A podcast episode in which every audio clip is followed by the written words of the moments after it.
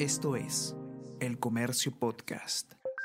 Buenos días, soy Gladys Pereira, periodista del comercio, y estas son las cinco noticias más importantes de hoy, jueves 6 de enero. Lima y Callao en alerta alta a causa de la tercera ola del COVID-19. El ministro de Salud, Hernando Ceballos, anunció que Lima y Callao y otras 23 provincias del país pasarán de alerta moderada a alta. Se ampliará el toque de queda a partir de las 11 de la noche, tres horas antes de lo que estaba rigiendo, hasta las 4 de la mañana del día siguiente. Además, los centros comerciales solo podrán recibir clientes hasta el 40% de su capacidad y los restaurantes hasta el 50%. Los domingos podrán circular vehículos particulares abogado del presidente, dice que no habrá lista de visitas a Casa de Breña. Eduardo Pachas, abogado del presidente Pedro Castillo, remarca que el jefe de Estado no tiene la lista de visitas a Casa de Breña y que tampoco es su función elaborarla. Afirmación contradice ofrecimiento de transparencia que hizo la titular de la PCM hace un mes.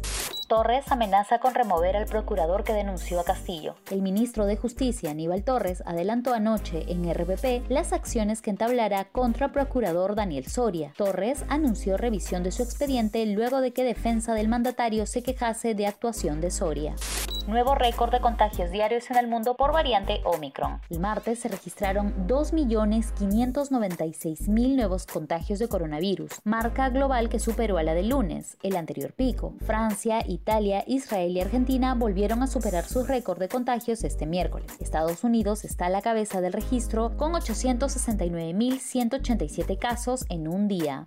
Australia le quita la visa a Novak Djokovic por no estar vacunado y no jugaría el Grand Slam. El tenista Novak Djokovic, que no quiso revelar si está vacunado contra el COVID-19, no pudo ingresar a Australia para disputar el Grand Slam, que abre la temporada 2022. Su visa fue cancelada porque no proporcionó pruebas adecuadas para cumplir con los requisitos de entrada a dicho país. El tenista serbio se quedaría sin la posibilidad de jugar a partir del 17 de enero el Abierto de Australia, donde buscaba su décimo título y batir el récord de Grand Slam que ahora comparte con Roger Federer y Rafael Nadal.